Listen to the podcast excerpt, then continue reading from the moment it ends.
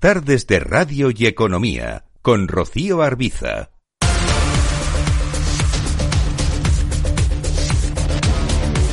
Miramos al mercado de divisas, eh, analizamos la macro más relevante del día con Luciana Talf, analista de AFI. ¿Qué tal, Luciana? Muy buenas tardes. Hola, buenas tardes, Rocío. Bueno, tenemos en el punto de mira, sobre todo, ese dato que ha marcado la sesión, el de IPC de Estados Unidos de noviembre. ¿Cómo lo interpretan ustedes?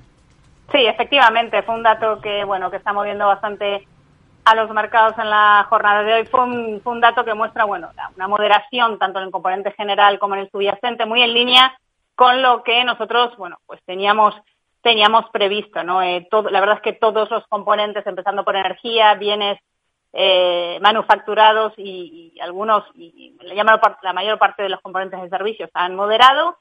Eh, la única preocupación, quizá, por poner el punto eh, de mira, es lo que está pasando con el componente de rentas, de alquileres, que, bueno, pues que es un componente que le cuesta más eh, moderar, tiene mucha inercia. Nosotros pensamos que también va a empezar a ceder en algún momento del, del próximo año en línea con lo que está sucediendo con los precios de la vivienda. No es un indicador que al final tiene eh, cierto lag, ¿no? Cierto retraso con los precios de la vivienda, pero bueno, creemos que al final también, también se va a dar, también se va a dar la vuelta. Mañana, ¿qué mensaje esperan escuchar mañana de los responsables de, de la Reserva Federal tras la reunión de tipos?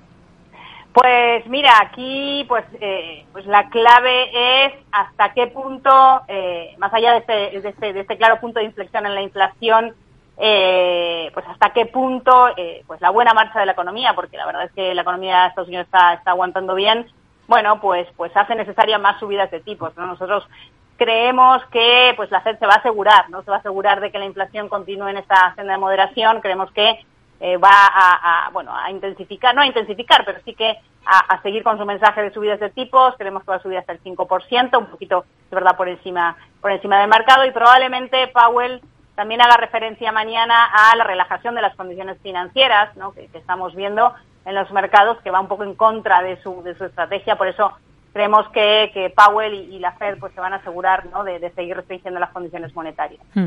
Hoy hemos conocido también la confirmación de ese dato previo de la inflación en Alemania. Hablábamos antes de Estados Unidos. En Alemania está en el 10%. Pero tenemos otra referencia interesante en la primera, en la locomotora de la Unión en Alemania y es ese dato de confianza de los inversores que mejora en diciembre por tercer mes consecutivo según el ZEW. ¿Le ha convencido?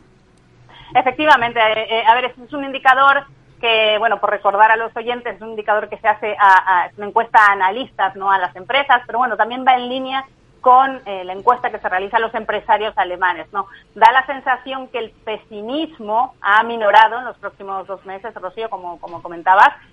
no quiere decir que Alemania no se encuentre en debilidad cíclica, porque sí que lo está. la crisis energética le sigue pasando factura a su industria, ¿vale? Pero sí que es verdad que el, grado de pesimismo ¿no? En, general de cara a los próximos seis meses pues se ha reducido se ha reducido un poquito en, Alemania y por tanto en, en, la zona euro.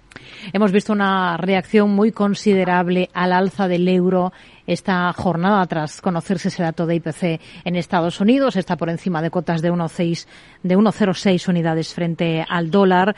Eh, tenemos esas dos citas esta semana, primero con la Fed, luego con el Banco Central Europeo el día siguiente. ¿Qué cabe esperar de este cruce? ¿Qué es lo que esperan ustedes? A ver, es verdad que el, que el euro, que el dólar empezó a perder terreno, ¿no? no solo contra el euro, sino contra otras divisas grandes, ¿no? principales eh, cruces a nivel global a partir del mes pasado cuando pues empezaba a haber un techo en los tipos de interés en Estados Unidos. Esto es verdad, ¿no? Nosotros pues aquí mantenemos la cautela, ¿no? Eh, creemos que todavía hay riesgos, que el dólar puede seguir cotizando estos riesgos, sabemos que actúa como un activo refugio y por otro lado los fundamentales en Europa no son tampoco del todo favorables, ¿no? La, la debilidad cívica en Europa es mayor a la que estamos viendo en Estados Unidos y los fundamentales también, ¿no? Eh, eh, Europa pues, pues, está presentando un, un abultado déficit exterior, sobre todo debido a la energía. Por eso nosotros, pues aquí sí que vemos que el dólar puede perder algo de terreno con el euro a lo largo del horizonte de previsión de 12 meses, pero, pero de forma limitada, ¿no? Hmm. Hoy hemos tenido referencias en Reino Unido. Hemos sabido que la tasa de desempleo ha subido al 3,7% en los tres meses hasta finales del pasado octubre, desde el 3,6% de los tres meses anteriores. Eh, de la libra, ¿qué comportamiento esperan ustedes a corto plazo? Esta semana también tenemos cita con el Banco de Inglaterra.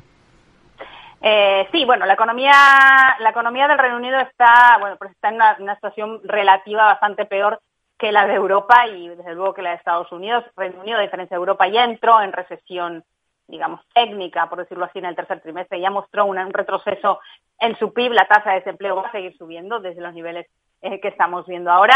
La Libra es verdad que se ha tranquilizado bastante, ¿no? Después de la crisis política y toda la inestabilidad financiera derivada de los paquetes fiscales y la marcha atrás, ¿no? Con estas medidas de hace algunas semanas, pero la verdad es que no vemos eh, no vemos fundamentos que apoyen eh, la libra eh, de forma sostenida. Nosotros sí que vemos que puede llegar a cotas de 0,90 eh, en el horizonte de previsión de, de 6-12 meses. Bueno, pues es lo más interesante esta jornada en cuanto al mundo de las divisas. Tatiana Taft, analista de AFI, gracias por su análisis con nosotros. Muy buenas tardes. Gracias. Hasta luego.